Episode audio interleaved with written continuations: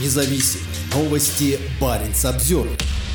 Двух российских чиновников раскритиковали за норвежский флаг. Мы крайне возмущены, что глава аппарата пермского мэра позволяет носить одежду с флагами страны НАТО, заявила на видео группа российских бойцов. Руководитель аппарата мэрии Перми Александр Молоковских недавно появился на публике в шапке с норвежским флагом. Это вызвало реакцию военных из региона, которые участвуют в российской агрессии против Украины. Мы, как штурмовые отряды и пермяки, крайне возмущены, что глава аппарата пермского мэра, чиновник из партии «Единая Россия», позволяет носить одежду с флагами страны НАТО, заявила группа пермских бойцов в видеозаписи, размещенной телеграм-каналом «Писец». Гражданин Молоковских, посмотрите наглядно, куда уходят деньги страны, которую вы носите у себя на голове, говорят на видео бойцы. На днях Норвегия выделила миллиард крон в поддержку киевского режима, также отметили они. Александр Молоковских не единственный российский чиновник, чиновник, которого раскритиковали за одежду с норвежским флагом. Недавно главу Государственного центра по особо охраняемым природным территориям Республики Коми видели в лыжной экипировке норвежского бренда. На снимке, опубликованном местным телеграм-каналом, на Татьяне Плата спортивная шапка с норвежским флагом. Какой посыл этим несет чиновница, продвигая страну из идеологического блока врага, задается вопросом администратор канала. Другим чиновникам урок, не то время, пишет канал. Внимание общественности к их одежде поставило чиновников в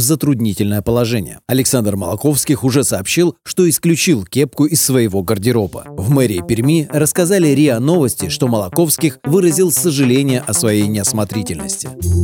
Баренц обзервер